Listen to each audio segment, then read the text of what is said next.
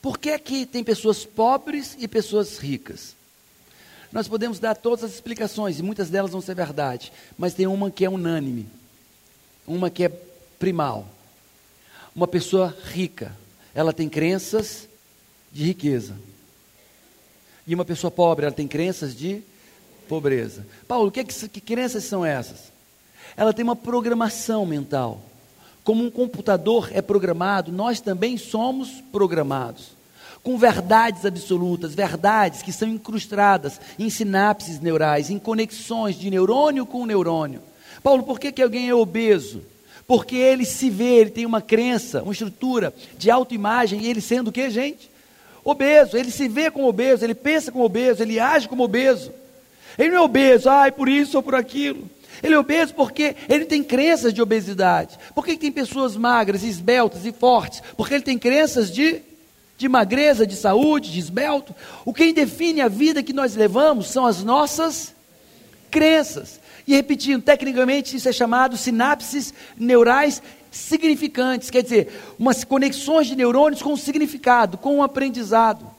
Quem é infeliz, triste, olha para quem você conhece depressivo. E você vai ver que a maioria das pessoas depressivas, elas têm um marido legal, têm uma casa legal, têm uma vida legal, e mesmo assim elas se tornam depressivas. É uma programação. A programação que nos leva a sermos pobres, sermos ricos, sermos felizes, sermos tristes, sermos saudáveis, não sermos saudáveis, termos sucesso na vida, mesmo sem estudo, não termos sucesso na vida, mesmo com tanto estudo e quem define onde nós chegamos, e o que nós fazemos, e o que nós somos, são as nossas crenças.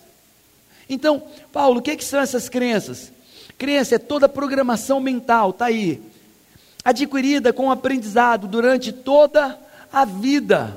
Tudo que me acontece ao longo da vida, pelo que eu vi, ouvi e senti, vai sendo programado, ou por repetição. Eu vejo tanto meu pai agindo assim, eu vejo tanto minha mãe, eu vejo tanto o ambiente, assim, aquela imagem, aquele som, aquelas falas se repetem tanto, e eu acabo fazendo igual ou fazendo justamente o contrário, mas são realidades da minha vida, são fatos, são verdades absolutas, eu vivo em função daquilo. E quando eu cresço, essa plasticidade neural não é tão intensa. Criança muda rápido, forma uma crença rápido, forma uma verdade rápido na cabecinha da criança. E o adulto tem muita dificuldade para refazer essas verdades, essas crenças. Aqui, hoje, eu sou professor nos Estados Unidos, desde 2006 eu sou professor nos Estados Unidos. Nós temos congresso anual nos Estados Unidos. Esse ano, agora, é o terceiro ano de congresso, onde eu me reúno com os, as grandes personalidades do mundo na área de coaching. Hoje eu estava falando com Augusto Cury, ele teve está aqui, eu não pude almoçar com ele. Ele me ligou, nós fizemos esse ano passado o evento lá, nos Estados Unidos. Eu, Augusto Cury, e o, o, criador, um dos criadores do coaching no mundo, né, o Sir John Whitmore, nós estivemos juntos nos Estados Unidos, também com outros profissionais. Nós três somos os cabeças do evento. Vamos estar, eu e Augusto vamos estar fazendo eventos, e nós estamos nesse processo, entendendo isso, essas crenças. Ele trabalha com uma linha, eu trabalho com outra, e nós nos encontramos no infinito sempre. Nossos trabalhos se cruzam em todo esse processo. Então, Paulo Vieira, o que, que são crenças? Toda programação mental na sua mente. Sinapses neurais adquirida com o aprendizado durante toda a vida, mas principalmente na infância, que determina se você vai ser rico ou pobre que determina se vai ser gordo ou magro, feliz ou infeliz, solteiro, sozinho, solitário, ou uma família cheia de gente, com amizade, o partilha. Está aqui dentro, a tua batalha está aqui dentro. Essas crenças, e é nesse processo, é nessas pesquisas, nessa parceria com Augusto Cury, nessa parceria com a Universidade da, da Flórida, que eu dou aula, parceria com todas essas pesquisas, com nossa metodologia, que hoje, nós aqui de Fortaleza, nós estamos exportando tecnologia. Paulo, que tecnologia vocês exportam? De mudanças de crenças. Mudanças de crenças. Reprogramação de crenças. E vocês vão ver isso na vida de vocês. Você vai estar aqui, resumindo tudo que você veio fazer aqui. Reprogramar as suas crenças. As crenças que te limitam. As crenças que te fazem feliz. As crenças que não deixam você ser o que você sabe que pode ser. É isso que você veio fazer aqui. Então, nesse contexto de crença, eu tenho uma metáfora que vai nos ajudar a entender. Você veio aqui para identificar essas crenças que te limitam e o que? Reprogramá-las. Você pega um computador, pega um melhor computador que você tiver. Se o programa não for bom, ele roda bem? Hein, gente? E aí você pega um computador simples e põe um baita programa e ele roda bem direitinho e vai produzir muitos resultados. É como a gente. Então, vamos entender essa metáfora aqui para a gente entender o que, que eu quero dizer com, sobre crenças. Vamos supor que aqui é um termômetro, aqui marca zero. Um termômetro de crenças, aqui marca zero. E aqui marca 10. Sim ou não? Fala para mim, sim ou não? Sim. 10 e aqui marca o quê? Zero. E vamos abordar só por questões didáticas, crenças financeiras. E vamos dizer que a minha crença financeira, vamos dizer que a minha crença financeira seja 2, vamos dizer que seja por aqui. Se minha crença financeira é 2, onde é que eu vivo? No 2 com todas as limitações do 2. E aí eu digo assim: chega, eu tenho uma graduação, estou nessa dificuldade financeira, chega, porque agora vamos dar minha vida. Eu vou fazer uma, um MBA. Vou fazer o MBA, acabou a liseira. Eu vou se promover, vou crescer, vou fazer MBA. E faço o MBA, me dou bem no MBA. E aí eu começo a experimentar, naquele ano e meio de curso, eu começo a experimentar ganhos, eu começo a ter, é, é, ter acesso a mais dinheiro, ambientes mais luxuosos. E eu começo a experimentar um pouco disso. Uau! E dois anos se passaram, eu não mudei minhas crenças. O que acontece? Eu volto para dois. Só que volto cansado, frustrado, porque me esforcei tanto. E na prática, no final das contas, nada mudou.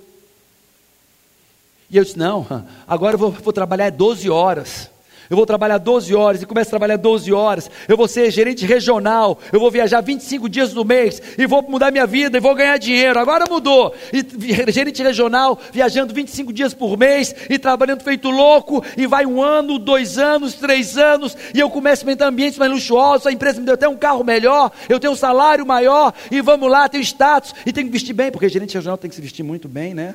Tem que ter uma Montblanc no bolso para impressionar. E vamos lá. E está até experimentando mais. E passou quatro anos, cinco anos. Tudo que mudou, porque ele ficou obeso, colesterol nas alturas, os exames clínicos terríveis. A esposa acabou, não, não tem mais relacionamento, de fato, não existe um relacionamento. Os filhos cresceram ele não conhece seus filhos. E tudo nesse intento de conquistar esse sucesso financeiro.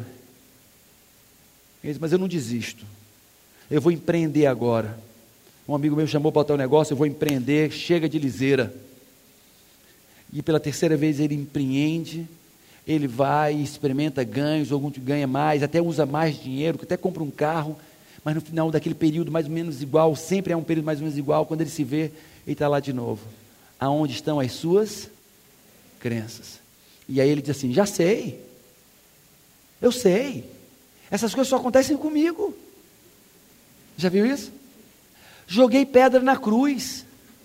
É o karma. É o meu karma. Eu sacaneei tanta gente aqui nas, nas encarnações passadas que agora estou pagando. E a pessoa começa a buscar uma explicação mística, kármica, para explicar porque nada dá certo naquela área dele. E ele diz: Já sei, é aquela loura que me botou macumba. Ela costurou meu, minha, meu cabelo, meu nome, na boca de um sapo, grudou na trás da minha casa e nada dá certo. Já viram isso ou não viram? E a pessoa fica buscando explicação, porque está aqui dentro. A tua batalha é aqui dentro. É a batalha na mente, são essas crenças. E nós queremos culpar o vizinho, o, o ex-marido, o sócio, o chefe, mulher, a gente quer culpar o mundo, quando na verdade nós não sabemos como mudar essas crenças. Mas sabe o que acontece quando esse cidadão, esse mesmo cidadão muda a sua crença e joga ela para oito, por exemplo, sabe o que acontece? É um trabalho simples, um trabalho mais complexo de reprogramação de crenças.